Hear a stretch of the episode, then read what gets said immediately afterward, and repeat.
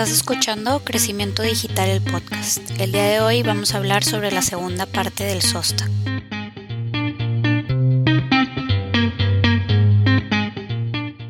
Bueno, pues en el episodio de hoy vamos a hablar de la segunda parte del, del SOSTAC, que ya tiene que ver más con, con la acción, lo táctico y la implementación en general.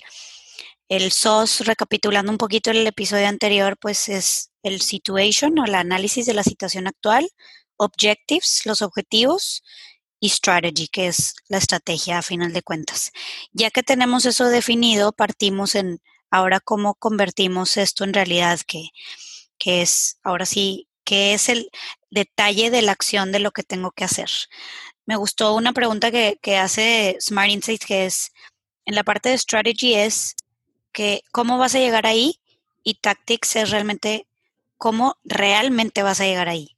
Entonces, es, es, solo el detalle de, la estrategia en acciones. Sí, o sea, es, es muchas veces cuando te preguntas, o sea, eh, oye, voy a México, por decirte algo, y te dices, ay, ¿cómo vas a llegar ahí? Ah, pues me voy a ir en carro.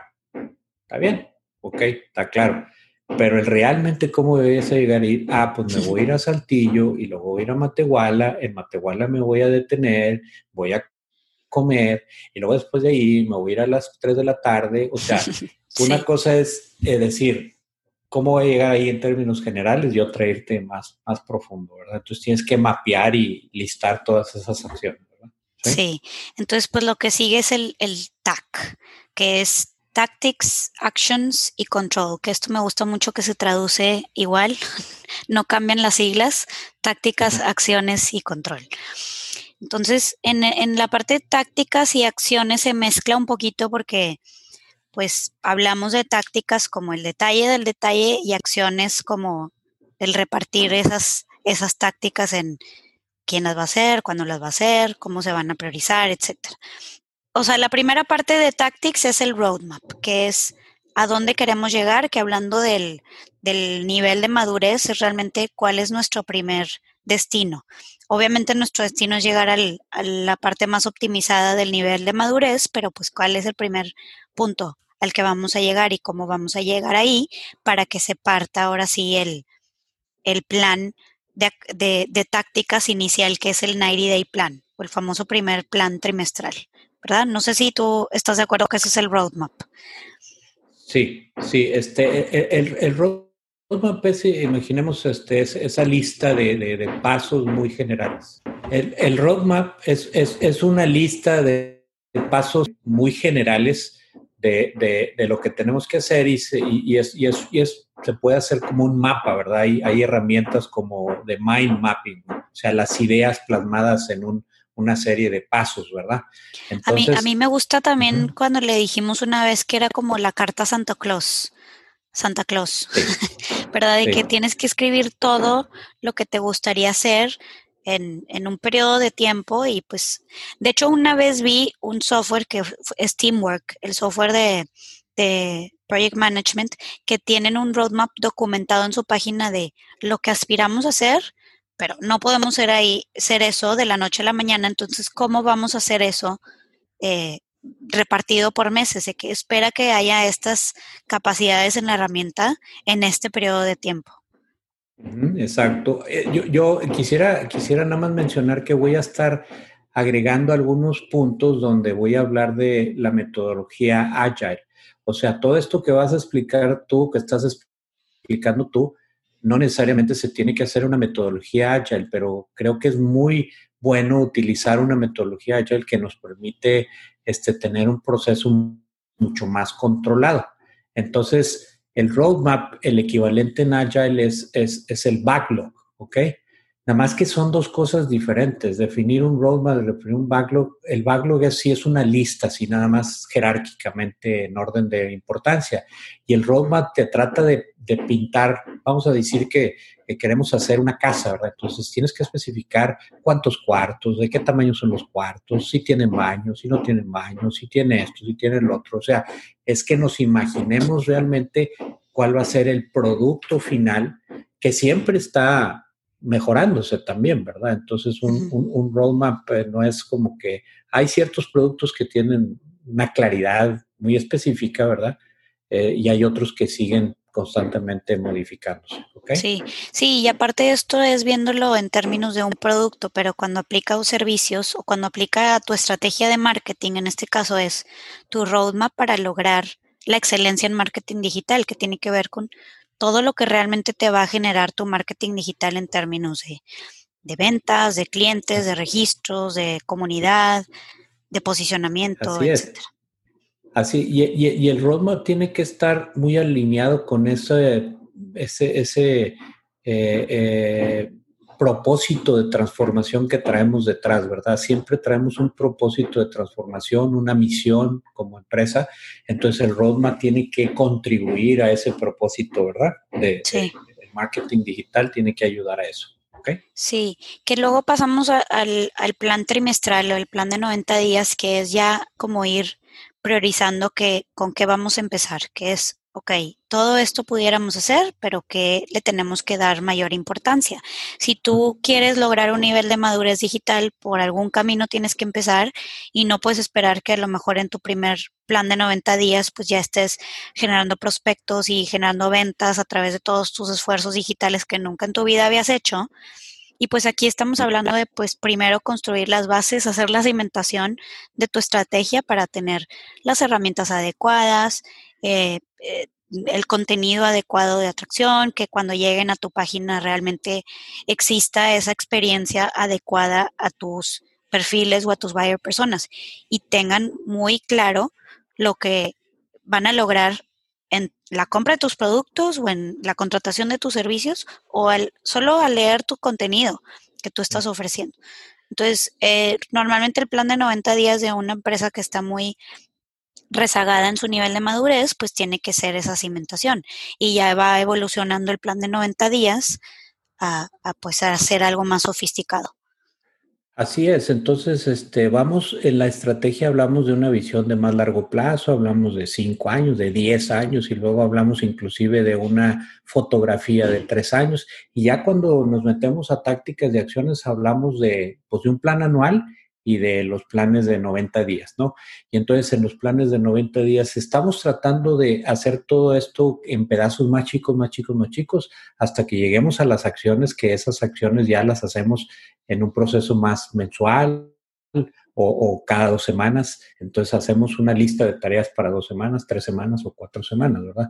Entonces es ir partiendo hasta llegar a la tarea específica que va a hacer alguien y que tiene una fecha y que tiene un, este medio un esfuerzo y que se requieren ciertos recursos, ¿verdad? Sí, sí, que aquí va la, la, última parte de, de las tácticas que es la distribución de recursos o asignación de recursos que son el, el, resource allocation, que ahora sí es, pues, cuánto le voy a invertir a estos medios de publicidad, cuánto contenido quiero realmente estar generando, que lo hablamos un poquito en la estrategia que ya tienes definido este, tus componentes, pero aquí es donde realmente le, le, asignas un monto a cada uno de esos componentes para, para que esté muy alineado a tu plan de 90 días y a tu roadmap.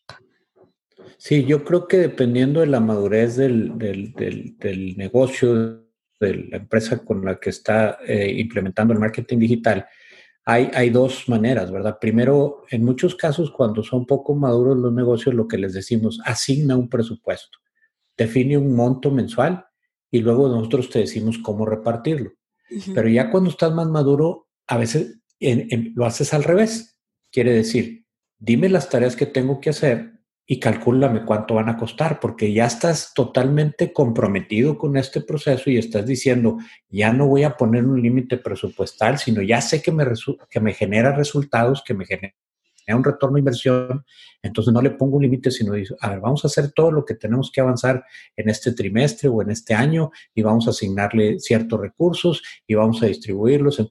Entonces, el, el, la, el resource allocation o la distribución de los recursos puede empezar antes del roadmap o puede ser después del roadmap, dependiendo del, del nivel de madurez que tiene la empresa. ¿okay? Sí, sí, y a mí me gusta el, eh, integrar aquí la filosofía del zero-based budgeting porque te ayuda a partir de lo que realmente necesitas y no estás inclinado a que yo ya tenía un presupuesto de marketing y esto debo de, de acomodarlo a mi nueva estrategia de marketing digital y pues realmente son cosas bien diferentes. Sí, o sea, hace algunos años cuando empezamos con los primeros proyectos de marketing digital con algunas empresas, este, ellos tenían su presupuesto de marketing y muchas veces era cuánto gasto en periódico, cuánto gasto en radio, cuánto gasto en espectaculares o cuánto gasto en relaciones públicas o cuánto...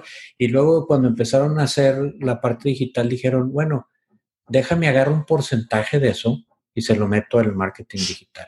O sea, el 5%, el 10%. Lo más agresivo es el 15%. En lugar de pensar esto como una estrategia nueva que en algunos casos ya ha reemplazado casi totalmente a muchos de los otros medios tradicionales de marketing. Entonces, como tú dices, pero eso es un poquito para empresas más maduras. Yo creo cuando, cuando tienes base cero, un presupuesto base cero, es cuando, cuando ya tienes la madurez para decir, a ver, dígame lo que tengo que gastar y no, esto es lo que tengo para gastar y dígamelo cómo lo voy a gastar. O sea, son dos diferentes. Ahora, nada más para, para, para, poner el componente Agile, todo esto que acabamos de, de, platicar de las tácticas es lo que en Agile diríamos la definición del product backlog. O sea, la lista de, de, de tareas, de tácticas que tengo que ejecutar eh, y las voy ordenando y voy estimando más o menos el esfuerzo que cada una de ellas me requiere. ¿Ok? Entonces, con eso pasamos este, a los siguientes. ¿Cuál sería ahora las acciones? O sea, ¿cómo se, se, eh, cuál es la parte de acciones? Sí, dentro del TAC también viene pues el documentar cuál va a ser el, que se llama el media schedule, cómo vas a tú eh, distribuir no solo el presupuesto, sino tu, tus activos entre lo que es pagado, ganado y propio.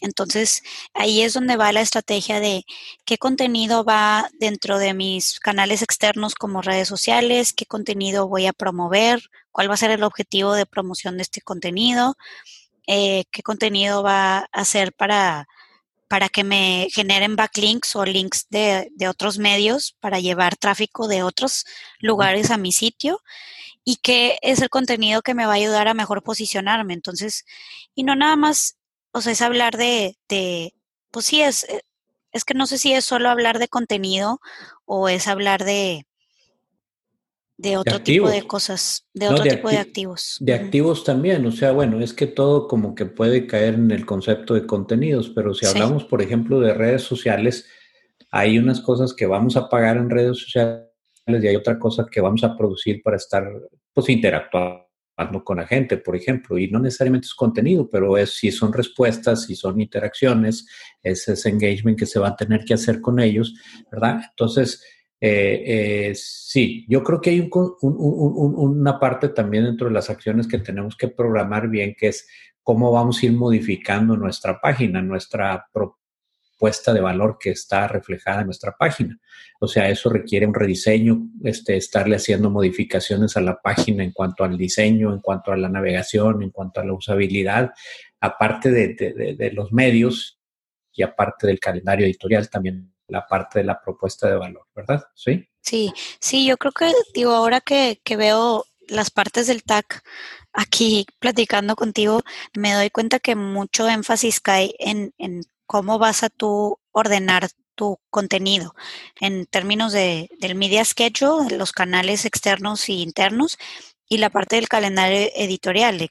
ahora sí, cuáles temas son los que van a ser relevantes para tu blog, para tus campañas de email marketing, para tus campañas pagadas, etcétera, quién las va a hacer.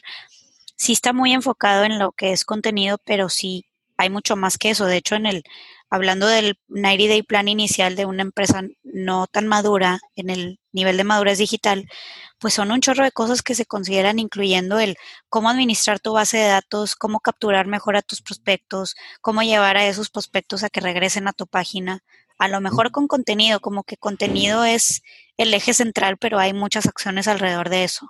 Sí, la otra vez hablábamos de como que tres etapas. Una vez que tienes contenido, vamos a decir que pusiste un videíto en tu página, ¿verdad? Para que la gente lo vea.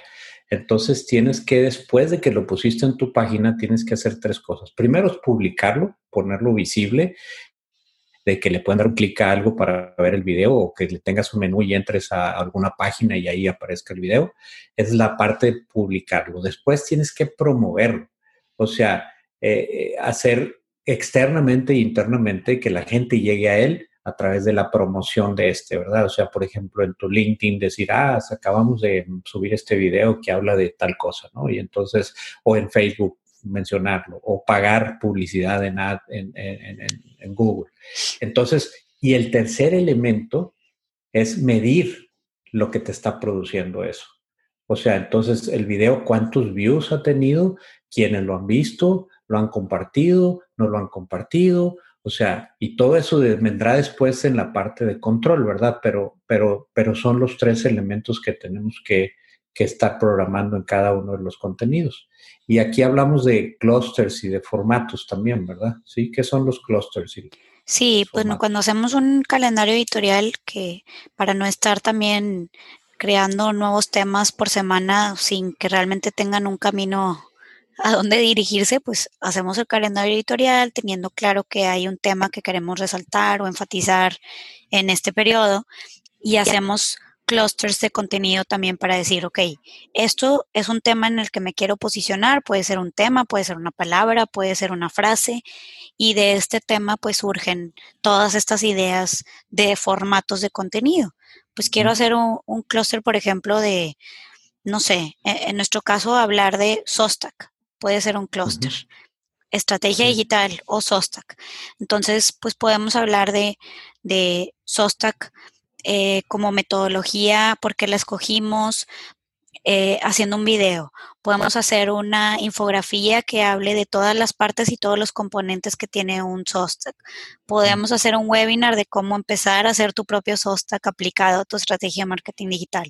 Entonces, como que de ahí es, se hace el, la, la web, el, ¿cómo decías? El, lo de araña. Ah, sí, este, un radar, digamos, un, un, un espectro así de todo, todo, cubrir todas las partes, ¿verdad?, que relacionadas con tu negocio.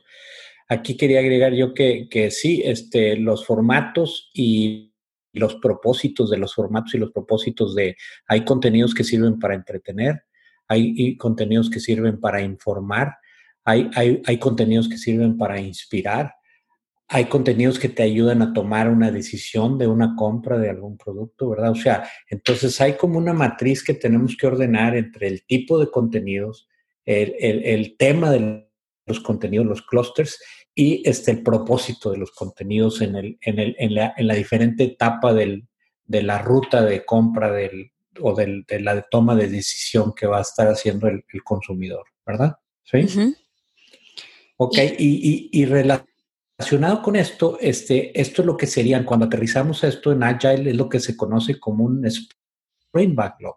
El Spring Backlog es la lista ya específica de tareas que voy a tener que hacer en el siguiente mes o tres semanas o dos semanas. Y entonces ahí sí pongo ya, esto me va a tomar tantas horas, lo va a hacer tal persona, eh, lo voy a empezar a hacer tal día, lo voy a terminar tal día, este, y me va a producir tal valor. Entonces ya el Sprint Backlog es esa lista más controlada, más reducida, este, específica, de acuerdo a la capacidad que tengo con mi equipo de trabajo y con las agencias o con las empresas con las que trabajo externamente para producir los contenidos, los cambios de la página, este, las, las, las, las partes de promoción, eh, los medios, etcétera. Entonces, todas esas son las listitas de tareas, ¿no? Sí, y hablando cómo, cómo se incorpora la metodología de Agile en esto, digo, nada más para resumir y recapitular lo que tiene que ver con tácticas y acciones, es crear tu roadmap, crear tu plan de 90 días, asignación de recursos, tu media schedule, no sé cómo traducir eso, pero... sí, tu, calendario de medios, ¿verdad? Calendario de medios y tu calendario editorial. Y todo eso se alinea perfectamente con la metodología Agile porque de hecho es la que hace que pues se vuelva realidad en menor eh, cantidad de tiempo posible. O sea, un plan de 90 días todavía lo, lo, lo desdoblas más a dos semanas. Un sprint es de dos semanas, entonces, ¿qué se va a volver realidad en dos semanas? Entonces vas bajando todo lo que es aspiracional en el SOS al TAC con Agile todavía se vuelve mucho más veloz. Más, específico, exactamente. Y aparte más flexible, ¿verdad? La gente este, confunde que Agile quiere decir rápido. y, y, y Agile es la capacidad de responder a los cambios que ocurren. Entonces, si tú tienes un plan mm, hecho para un año con todas las tareas en una gráfica de Gantt, lo que se llama waterfall, y tienes todo calendarizado y surge, no sé, una nueva tecnología, un cambio del, comportamiento del consumidor, este un nuevo competidor. Una pandemia. sí, una pandemia, exactamente. Entonces, y ya tienes tu plan waterfall y no te quieres salir de él, este, pues, pues eso es lo que no es agile, ¿verdad? Eso es restringirte tú mismo a algo que ya planeaste. Y entonces cuando hablas de backlog y hablas de roadmap, este es flexible porque lo llevas, sí lo cierras, pero lo cierras en dos semanas. Las tareas que voy a hacer en dos semanas, ok, esas sí no van a cambiar, pero si surge algo, la próxima semana, el próximo mes, el próximo trimestre, voy a cambiar esto, en lugar de hacer esto, voy a hacer esto ¿verdad? Sí, sí, es lo que te permite a final de cuentas tener una mentalidad del fail fast, fail cheap. Exacto. Está funcionando de que no, quitemos, pongamos y avancemos. Sí. Y poner en el centro, poner en el centro el consumidor, o sea, que tenga retroalimentación de parte del consumidor, de tu, de tu usuario, de tu consumidor, y que te diga qué está bien, qué no está bien, qué le gusta, qué no le gusta, qué debes de cambiar y qué no debes de cambiar, ¿verdad? Sí, que para eso integramos el componente del TAC que es control. Ah, que bueno, ya para hablar muy resumidamente de esto, o sea, tiene que ver con todo lo que es el monitoreo. ¿De qué te sirve estar experimentando y estar haciendo agile si realmente no sabes qué te está produciendo? O sea, si no tienes eso muy bien medido y las herramientas adecuadas, pues es difícil.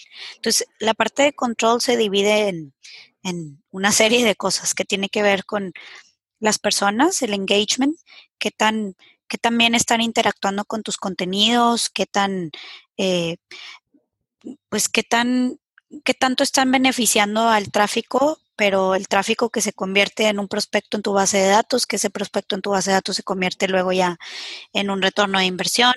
¿Cómo estás midiendo eso eh, en cuanto a la interacción con todas tus acciones que pusiste en tu plan de 90 días? ¿Verdad? Sí, fíjate que, que algo, algo, perdón, es, este, con lo que yo este, luché mucho tiempo trabajando con, marketing y trabajando con creativos durante toda mi carrera, este, desde los final, mediados de los ochentas, es que yo siendo ingeniero siempre choqué mucho con el concepto de la creatividad para ganar premios, por decirte algo, ¿no? Para tener un reconocimiento y para que te digan, ay, tu anuncio ganó el premio del, eh, no sé, el anuncio más creativo que existe. Hoy en día lo único, y, ya se puede medir todo, y el único premio que, que queremos, o más bien, el premio más importante que queremos es ocupar el primer lugar en Google.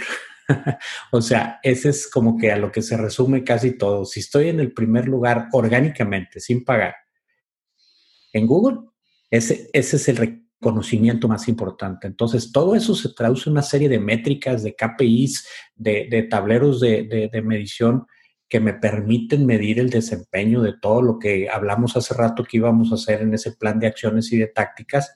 Ese es el esfuerzo y ahora es el resultado. ¿Qué me está produciendo ese esfuerzo para poder calcular un retorno de inversión, verdad? Sí, y, para esto se hacen varias cosas. Uno es el, Process Review, que va dentro de la metodología SOSTA, que se alinea con el Sprint Retrospective de Agile, que tiene que ver con, con definir un tiempo en donde vamos a detenernos, evaluar, ver qué está funcionando, qué no y poder hacer los cambios en tiempo y forma. En el process review yo creo que va más a largo plazo como al final de cada mes o al final de los planes de 90 días, pero por eso es importante incorporar la metodología Agile que funciona así, ¿no?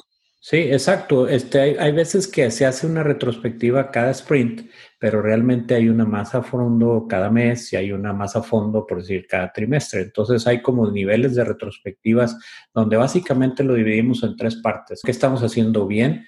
¿Qué podemos mejorar? ¿Y qué tenemos que agregar a, nuestro, a nuestras tareas para hacer mejor todos nuestros procesos, nuestra comunicación en el equipo de trabajo, con las diferentes gentes que trabajan en el proceso, ¿verdad? Sí. Sí, y luego pues es la, la tarea de, de, seleccionar la plataforma correcta para que te dé eh, los indicadores que tú quieres medir a final de cuentas. Entonces, es importante tener bien aterrizado cómo van a estar eh, documentados o creados tus tableros de control para ver qué necesita ver la gente que no está en eso todo el día, la gente que sí está en eso todo el día, la gente que lo va a estar revisando a lo mejor de forma continua o de forma más a largo plazo. Entonces, se tienen que crear esos tableros de control que tienen indicadores diferentes para cada niveles. Así es, y, y también van madurando esos tableros de control, esos KPIs, lo que platicábamos antes del eh, modelo de madurez que decimos primero son métricas de, vanidad, ¿verdad? De tráfico, likes, este, shares, etcétera, y luego son métricas de, ¿qué? ¿Cuánta gente, cómo se llaman las personas que entraron y qué hicieron y qué están buscando y cuánto valor produce cada visita que entra a tu página? O sea, cuántos se metieron a ver el producto que tú vendes, el servicio que tú vendes, cuántos compraron, cuántos este, consultaron, cuántos pidieron una entrevista, etcétera, etcétera. Sí, y también tenemos la parte de, de lo que es retroalimentación cualitativa, que tiene que ver con, con, otros indicadores que no nos dan herramientas de analytics o, o, plataformas de ese estilo, que tienen que ver más con crear encuestas de satisfacción, con medir qué tan factible es que una persona te recomiende, que es el famoso NPS o Net Promoter Score que también estás calificado en herramientas que miden tu efectividad en posicionarte en Google como SEMrush o Moz, que son el Authority Score o el Domain Authority. y, y, pues medir eso y tener muy bien identificada esas, esas calificaciones o esas ponderaciones que te dan a esos, indicadores o esas métricas. Así es. Ahora, todo esto dentro de, de, de la metodología de, de Agile también hablamos de, ir mejorando el orden de las cosas y agregando cosas a nuestro backlog y a nuestro roadmap. Y entonces eso es lo que en Agile conocemos como backlog eh, grooming, ¿no? o sea, esa priorización de, de, las acciones este, que las vamos dejando en una lista donde decimos, esta seguiría, al terminar estas que estamos haciendo ahorita, cuáles son las que seguirían para el próximo sprint o para el próximo sprint. Y eso, eso se está moviendo constantemente. Hay varias cosas que determinan no solo cuál es más prioritario, sino cuál estoy listo para hacer, ¿verdad? Porque de repente puedo tener una tarea, pero no sé ni cómo hacerlo. O sea, vamos a hacer un video muy este, motivo y vamos a hacer un video de sustentabilidad. Oye, pero pues ya lo ponemos para el próximo sprint y luego llegamos al sprint con esa tarea y no sabemos ni qué, ni qué implica, cuáles son los pasos para hacerlo. ¿Sí? o incluso ya hablando, por ejemplo, que, nos ha pasado también el, lanzar tu página de e-commerce. Pero bueno, ¿por qué lanzar primero tu e-commerce si ni siquiera tienes tráfico en tu página? O sea, vamos a priorizar primero el atraer suficiente tráfico a tu página para luego ya pensar en que tu página va a vender algún producto. Entonces, pues eso es cómo se incorpora. Y pues para recapitular también lo que tiene que ver con control, nosotros lo, identificamos como lo que tiene que ver con el engagement, el, repaso de los procesos o el sprint retrospective, la selección de plataformas para tableros de control, la retroalimentación cualitativa y las acciones priorizadas. Entonces, eso es lo que conforma el TAC y ya una vez que tenemos eso, y por eso es que SOSTAC yo creo que es de los modelos de planeación más populares, es porque ya convertimos una idea en algo tangible y en algo que se puede producir y se lleva a la implementación directamente al terminar un SOSTAC. Así es, sí. Y para cerrar también en términos de Agile, podemos decir que eso nos permite ya tener iteraciones incrementales de valor a tu, a tu, a tu estrategia. ¿okay? Cada sprint nos va a generar un incremento de valor a tu estrategia. Gracias por escucharnos. No olvides suscribirte y si te gustó, comparte. Nos vemos en el próximo episodio.